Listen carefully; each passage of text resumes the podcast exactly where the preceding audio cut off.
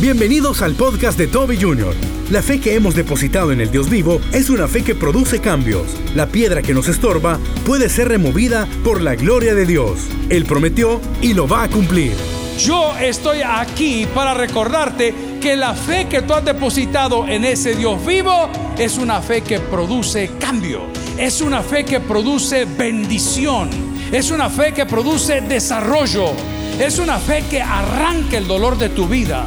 Continúa con nosotros y escucha una noticia inesperada. La palabra del Señor del Evangelio de Lucas tiene una narrativa preciosa de la resurrección de Cristo. Quiero dar un par de datos. Primero, Lucas, según dicen los conocedores, era un médico. ¿Qué era Lucas? Un médico. Era un tipo estudioso. Yo tengo un sobrino, el hijo de mi hermana Patty, Andrés, quien es médico. Y yo admiro mucho de Andrés que tiene mucha disciplina. Tiene tanta disciplina que teniendo un auto, él se va caminando de la casa de la mamá hasta el hospital a pie, por disciplina o por tacaño, quizá vea. No sé, pero él se va caminando. Y cuando vuelve a la casa del turno que tiene que hacer, porque están en el año social, lo más duro, ya la recta final, él se sienta y lee mucho. El autor del evangelio que vamos a leer era un médico. I'm just saying, solo estoy diciendo podemos confiar en un profesional. Y este hombre nunca estuvo ni fue testigo ocular de la vida de Cristo. Si usted va a Lucas capítulo 1, cuando esté en su casa, se va a dar cuenta que dice lo que investigamos y nos dimos cuenta que era ciertísimo. Este evangelio maravilloso de Lucas, el médico, nos dice en su capítulo 24, el primer día de la semana, muy de mañana, vinieron al sepulcro trayendo las especias aromáticas que habían preparado y algunas otras mujeres con ellas. Y hallaron removida la piedra del sepulcro y entrando no hallaron el cuerpo del Señor Jesús. Y aconteció que ellas perplejas, o estando ellas perplejas por esto, he aquí separaron junto a ellas dos varones con vestiduras resplandecientes y como tuvieron temor y bajaron el rostro a tierra, le dijeron, ¿por qué buscáis entre los muertos al que vive? No está aquí, sino ha resucitado. Punto. Acordaos de lo que os habló cuando aún estaba en Galilea. Oremos al Señor. Padre, qué noticia más inesperada. De verdad, Señor, que nos volaste la cabeza y nos ganaste el corazón. Hoy sabemos, Señor, que la tumba está vacía, porque nuestra vida está llena de tu presencia. Gracias por haber muerto por nosotros. En Cristo Jesús te lo decimos. Amén y amén. Pueden sentarse amigos y hermanos. Hace unos años yo estuve en Canadá con el pastor David Rodríguez, invitado a una de las campañas que mi papá solía ir. Y el primer día que comenzaba la campaña me dijo, mira Chueco, fíjate que el hermano Carballo está bien grave en el hospital. Y yo recuerdo en mi mente inmadura, en mi mente tal vez no muy cristiana, muy convencida, decirle, pastor, vamos a ver al hermano Carballo. Y me dice, ¿estás seguro que no te moleste ir al hospital? En absoluto, pastor, vamos a ver al hermano Carballo. Pero el hermano Carballo se estaba debatiendo entre la vida y la muerte, literal. Trozo de pilar de la iglesia del Tabernáculo Redentor en Canadá. Su hija, una pianista maravillosa, casada con otro joven maravilloso, a quienes yo pude pastorear en los campamentos de la iglesia como jóvenes. Y cuando entramos a ese hospital, lo primero que yo le pedí al Señor no era la sanidad de mi hermano, sino que yo le decía al Señor, Señor, si el pastor me pone a orar por el hermano Carballo, que no se vaya a morir. Porque la gente va a decir, qué mala mano la que tiene el pastor. Fue poniéndole manos del hombre y le dio un paro cardíaco. Fue poniéndole manos del hombre y le cayó el virus. Fue poniéndole mano. Yo estaba preocupado que lo que yo iba a hacer podía afectar la soberanía de Dios. Te tengo una noticia, la soberanía de Dios no le afecta a nada ni nadie. Lo que Dios decide, eso hará. Dígalo conmigo, lo que Dios decide, eso hará. Vaya sorpresa. Porque para los religiosos, el según ellos haberle quitado la vida a Cristo, les devolvía el negocio.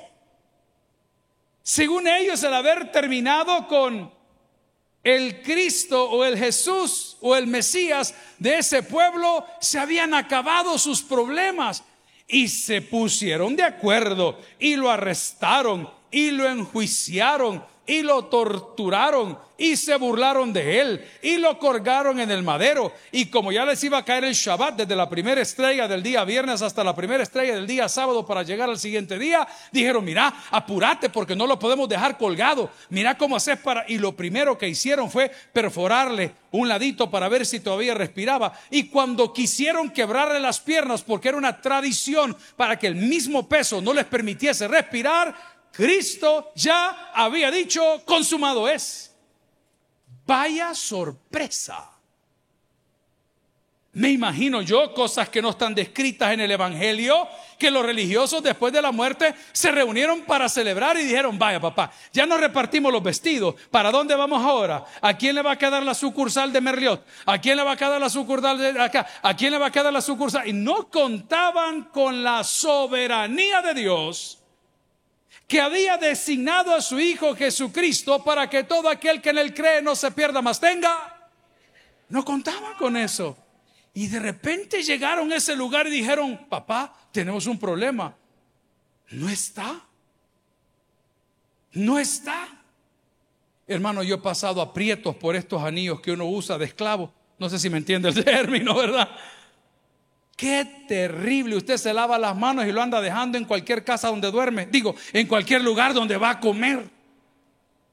Usted llega y de el anillo. El anillo. A mí me ha pasado en el aeropuerto. Y, el anillo. ¿Y dónde está el anillo? En el, y voy al baño y no hay nada. Digo, Señor, mejor ya no vuelvo a casa. Voy a ir a comer algarrobas con los cerdos para ya no me van a dejar entrar, hoy sí no tengo que hacer. Y de repente no sé cómo se me ocurre tocarme el pecho donde está. Ah, aquí lo andaba. y aquella cara de gozo cuando se lo vuelve a poner, ah, empecé de nuevo con la misma piedra. Qué aflicción la que da cuando usted sabe que ha dejado algo y no lo encuentra. Yo he vivido esto no una vez, lo he vivido varias veces. Eran los años 90, yo vivía en la Florida y tenía un vecino mío que era policía. Y un día me dijo, te voy a dar una recomendación, no dejes tu motocicleta ahí. No le digo, si la tengo parqueada aquí al frente de mi habitación, en el, enfrente. Y no solo eso, le pongo una cadena. Y no solo eso, le pongo un cobertor. Mira, me dijo que no dejes la moto por ahí. Recuerdo un lunes por la mañana, amanecimos para ir a trabajar. Cuando abro la puerta, llevaba mi lunch bag, la bolsa del desayuno. Lleva, era frío, en enero era más o menos así la Florida. Y recuerdo que salgo y volteo y la moto no está. Inmediatamente dijo, esto michero, vea que lo que hemos estado fregando la noche anterior, ya la y comencé a marcarle uno por uno. Imagínense qué tan sanos eran nuestros amigos que a uno de ellos le decíamos diablo. Ve a su vecino, por favor, o el color de la blusa que trajo la hermana, y me ve, diablo. Y le digo, hey, devil, ¿tú, tú tenés mi moto. No, hombre, gordo, me dijo. Mire qué abusivo como me decía. Ah, hermano Junior, por favor, le voy a decir, aunque Junior es nombre de Chucho, pero bueno, váyanse a saber. Voy a abrir un paréntesis. Un día llegué de visita allá a los Estados Unidos, donde la familia. Entonces yo veía que había un pequeño perro como pastor alemán, Doberman Pinscher, pero miniatura, bonito, oye. Sequito el chuchito con las orejitas todas paradas. Y yo veía que la suegra mía le decía, chucho, y el chucho como no habla, sino que habla inglés, tenía que decirle, hello, a ver al chucho. No le hacía caso. Mire, me, me pudo. Y me voy donde el papi Luis y le pregunto a papi Luis, perdóneme, ¿y este perro es sordo? Porque yo veo que no les hace caso. No, me dijo, es que a él le hablan por su nombre, me dijo. Ay, qué bueno. ¿Y cómo se llama? Este. Junior, me dijo. Imagínense. Así es la familia, ¿cómo lo quieren? Vamos a la palabra del Señor.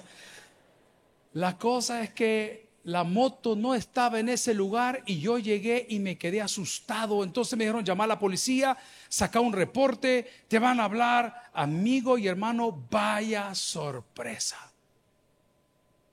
Hubo un hombre que se llamaba Willy Colón, que no sé si vive todavía, y decía, la vida te da sorpresas, sorpresas te da la vida. Estos, los religiosos, se llevaron la sorpresa de su vida. Porque aunque no había fax, aunque no había teléfono, aunque no había viper, aunque no había WhatsApp, siempre hubo hermanas con la lengua bien larga que andaban chambreando. Mirá, le dijeron, no está ahí. Entonces mandaron al primer frente y dijeron, manden unos soldados y que le pregunten, ah, no, dijo, se lo han robado. No, dijo otro, es que no es así. Fíjate que él había dicho que iba a resucitar. ¿Cómo vas a creer que va a resucitar vos? Si esto es una religión, es que no pasa nada sobrenatural. Pero hubo ángeles que les recordaron a esas mujeres en quien ellas habían creído. No le dijeron dónde estaba le recordaron en quién ellas habían creído. Yo estoy aquí para recordarte que la fe que tú has depositado en ese Dios vivo es una fe que produce cambios. Es una fe que produce bendición. Es una fe que produce desarrollo. Es una fe que produce perdón. Es una fe que arranca el dolor de tu vida. ¿Cuántas personas no llegaron acá desesperadas y tuvieron un contacto con nuestro Redentor a través de algún ministerio, a través de algún pastor, a través de alguna prédica y sus vidas han cambiado? Recuerdo un ejemplo que les quisiera contar. Hubo un hombre bastante maduro, cuando vino acá a la iglesia andaba alucinando. Él decía que gente lo perseguía y que demonios lo andaban siguiendo. Eso decía. Estaba en una etapa del alcoholismo crítica. Y nuestro encargado y pastor de retorno, nuestro querido tío Meme, lo recibió. Tuvo que darle lo que necesitaba, ¿verdad? Cuidarlo, esperar que la fiebre se fuera, que la temblazón se quitara. Tuvo que nivelarlo. Pasó con nosotros tres, cuatro años. Trabajó conmigo muy de cerca. Conoció mi casa muy de cerca. Y un día, hace tres años atrás, llegó a mi oficina y dijo, pastor, quiero hablar con usted. Cuando yo lo vi, dije, ya volvió a patear el cable. Y dice, pastor, es tiempo de irme para mí en mi vida era una pieza clave. Para mí en mi familia era una pieza clave. Y le digo, ¿estás seguro de lo que estás haciendo? Pastor me dijo, desde el día que yo entré a esta organización, Dios me ha bendecido. Tengo 30 vacas, 150 chanchos, tantas manzanas de terreno. Voy a volver a poner las gallinas y voy a volver al lugar donde Dios me trajo. Pero hoy voy a regresar a ese lugar con bendición. La bendición es el dinero, la bendición es Cristo. ¿Sabe qué sucedió? Hoy nos visita de cuando en cuando. Leche no me ha traído, huevos tampoco, queso no ha dejado, ni una chuleta de cerdo, pero siempre trae una buena actitud de lo que aprendió en su encuentro para con Dios. Amigo y hermano, vaya sorpresa. Las otras personas que habían llegado al lugar llegaron porque el chambre se había corrido. Vaya conmigo a la palabra. Y dice la palabra en el versículo 2 de Lucas capítulo 24. Y hallaron la piedra removida del sepulcro. Amigo y hermano, para que tenga usted una idea, una piedra de sepulcro tiene el tamaño de una de las pantallas. Ese es el diámetro de una piedra de sepulcro. No cualquier persona la empuja. No puede ser hecho de, afuera para adentro, de dentro para afuera sin la ayuda de alguien. Esa piedra, ese estorbo, el día de hoy puede ser removido por el poder del Espíritu Santo en tu vida. ¿Cuál es la piedra que no te deja ver la gloria de Dios? ¿Cuál es la piedra que no te permite ver las promesas de Dios? ¿Cuál es la piedra que te ha hecho tropezar? Amigo y hermano, la resurrección de Cristo testifica del poder de Dios. La resurrección de Cristo testifica del poder de Dios. Lo prometió y lo cumplió. Hace poco estaba viendo las campañas que hemos tenido a lo largo de los años, cuando vienen las épocas de elecciones, de gente que promete cosas, de gente que nos dijo, como ese político que escuchó un día de estos, estaba corriendo allá en México por una candidatura y él quería ser gobernador. Dijo, pues yo quiero correr como gobernador. Y estaba la, llena la gente aclamándole. Y les prometo, dijo, que cuando me gane el puesto y la silla, les voy a hacer aquí un puente para que puedan atravesar el río.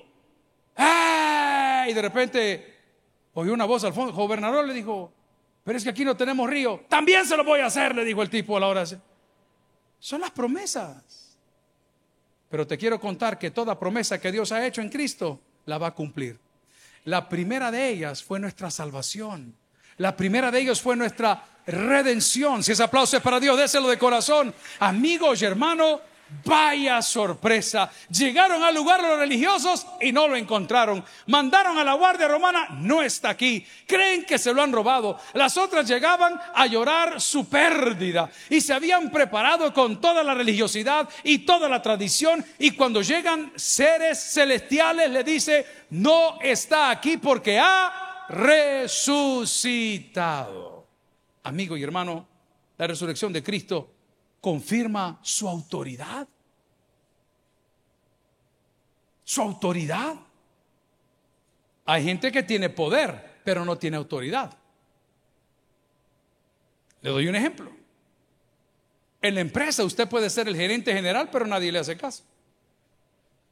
Usted tiene poder, pero no tiene autoridad. ¿Quién tiene autoridad? Al que le obedecen. ¿Sabe qué dice la palabra del Señor? Mis ovejas oyen mi voz y me siguen y me obedecen.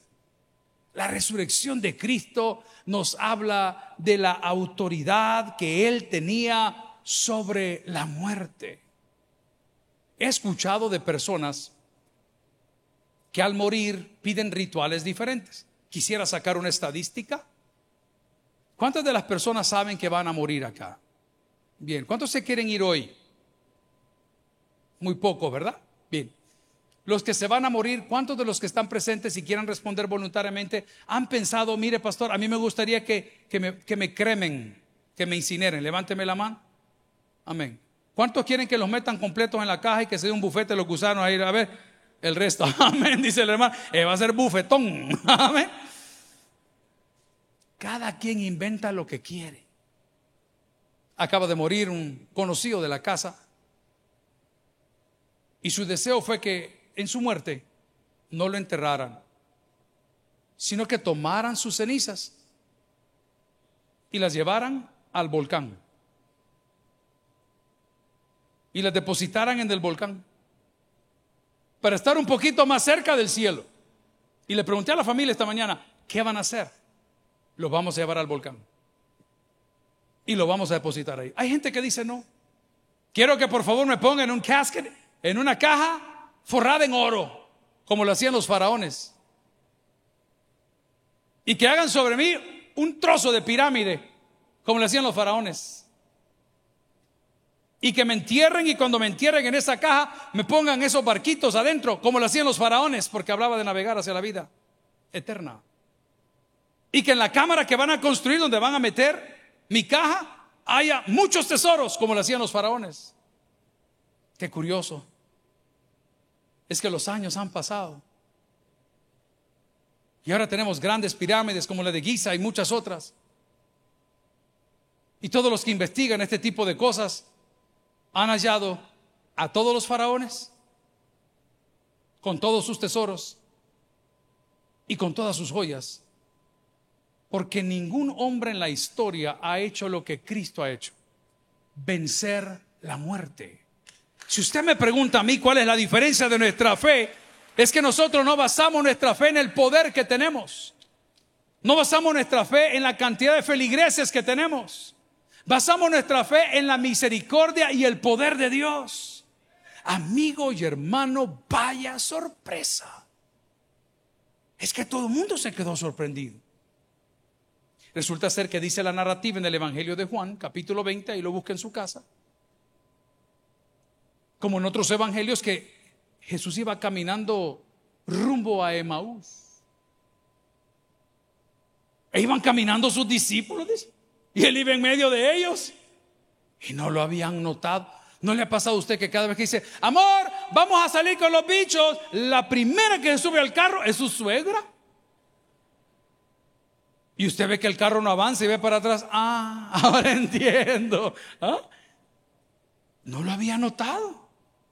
¿Cuántas veces usted se ha vestido y se ha olvidado de alguna cosa? ¿Cuántas veces salió a la carrera y no logró abotonarse? ¿Cuántas veces salió a la carrera, se le olvidó el cincho? ¿Cuántas veces salió a la carrera y se le olvidó alguna cosa y usted no lo nota? Y ahí lo, pero no lo nota. Vaya sorpresa. Cuando el Señor le dice, hey muchacho, si aquí vamos, hombre. Señor, creí que estaba muerto. Vaya sorpresa. El día de hoy, amigos y hermanos, la resurrección de Cristo no solo testifica del poder de Dios, no solo confirma su autoridad, sino que reconoce que Cristo es digno de adoración. ¿Alguien dice amén esa palabra? Si vas a adorar a alguien, adora a un Dios vivo. Si vas a adorar a alguien, adora al Hijo de Dios. Si vas a adorar a alguien, adora a aquel que resucitó dentro de los muertos. Yo estoy de, usted adore lo que quiera. Escoja el palo, escoja lo que quiera, la imagen, haga lo que quiera. Pero si va a adorar a alguien que no sea tu mujer, Dios no comparte su gloria con nadie. Cuidado con tus hijos. Dios no comparte su gloria con nadie. Tengo que ser muy enfático en esto. Hay gente que está tan enamorada de sus hijos que el Señor cayó en un segundo plano. Hay gente que está tan enamorada del hombre o de la mujer con el cual está compartiendo su vida primero, segundo, quinto, como la J-Lo, no lo sé. Que Dios pasa en un segundo plano. Hay gente que adora tanto su riqueza que celebra su riqueza, pero no al dador de la riqueza.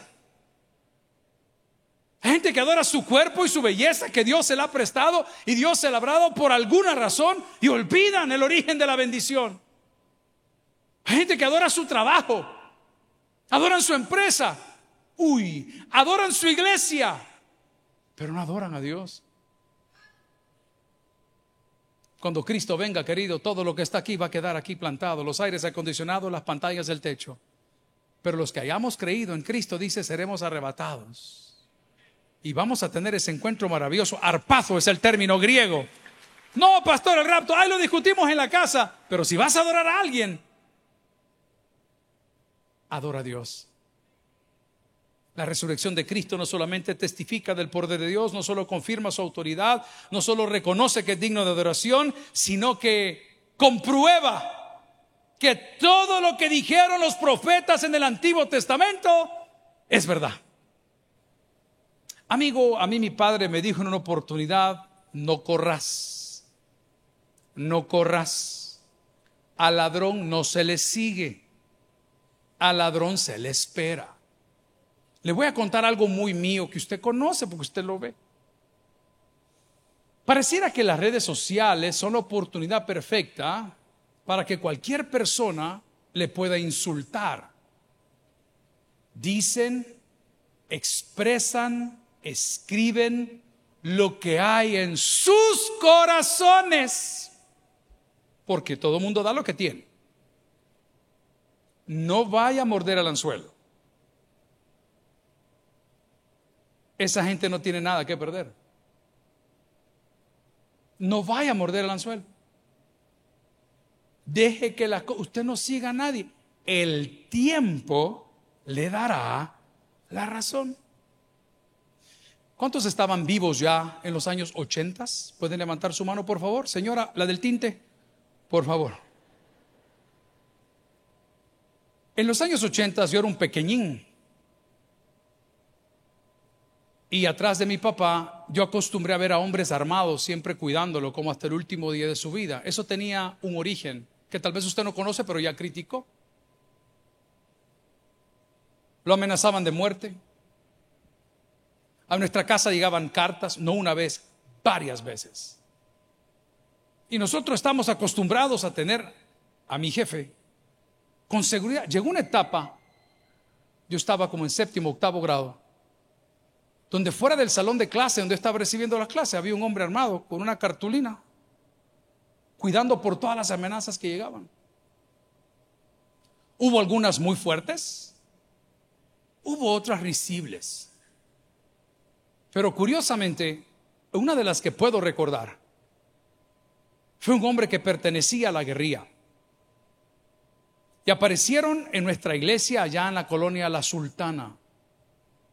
Ya en aquel entonces, esto solo para los mayores, no van a entender los jóvenes, ya despotricaban contra este ministerio y decían Jim Jones en la Guyana y Toby en la Sultana. Ya lo decían. Y ese hombre llegó y lo contó mi padre en una predicación y dijo, con este traje que estoy aquí, dijo, voy a asistir al funeral de ese hombre hijo de usted, ya sabe qué cosa se dice. Yo pocas veces vi a mi papá descompuesto. Pocas veces lo vi airado o tal vez ya prendido. Pero esa fue una de ellas. Yo recuerdo que la directiva de ese tiempo se reunió con él y platicaron y llegaron a un consenso que había que cuidarse. Día más tarde, el hombre que había llegado con esa jactancia y con ese traje, había muerto ametrallado en un atentado que habían hecho en un sector camino allá por Molsa.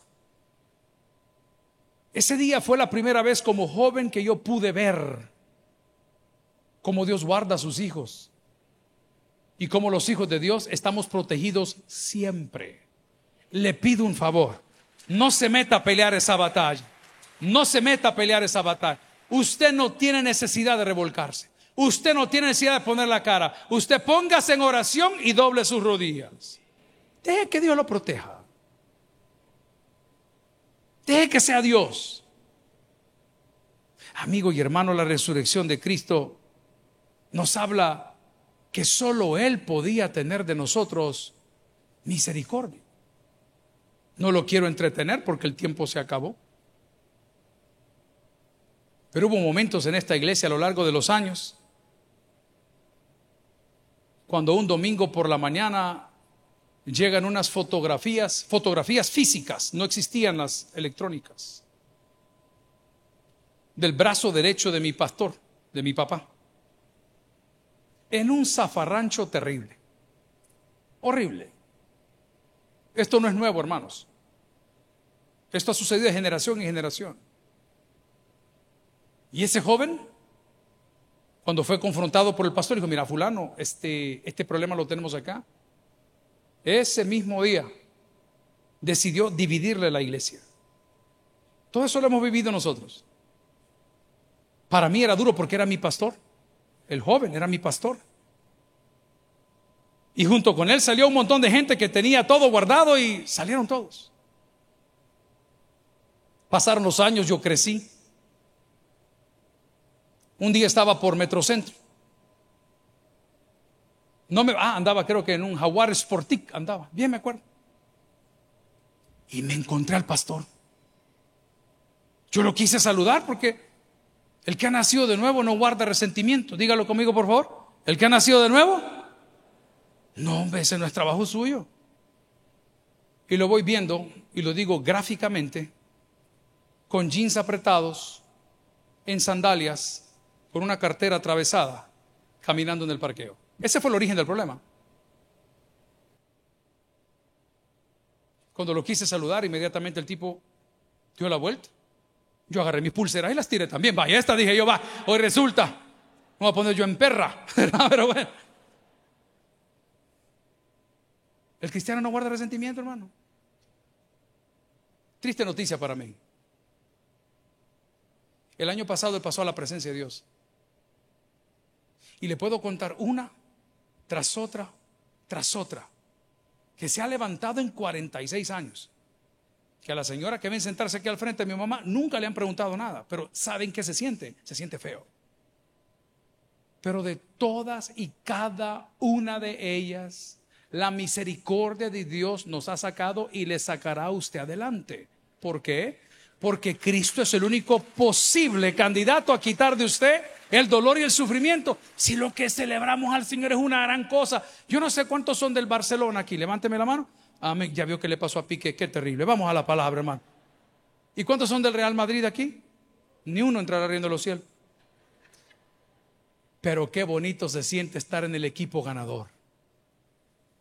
Amigo y hermano, aunque un ejército acampe contra ti, aunque contra ti se levanten guerras, tú tienes que estar confiado. Porque si resucitó, te va a sacar de este problema también.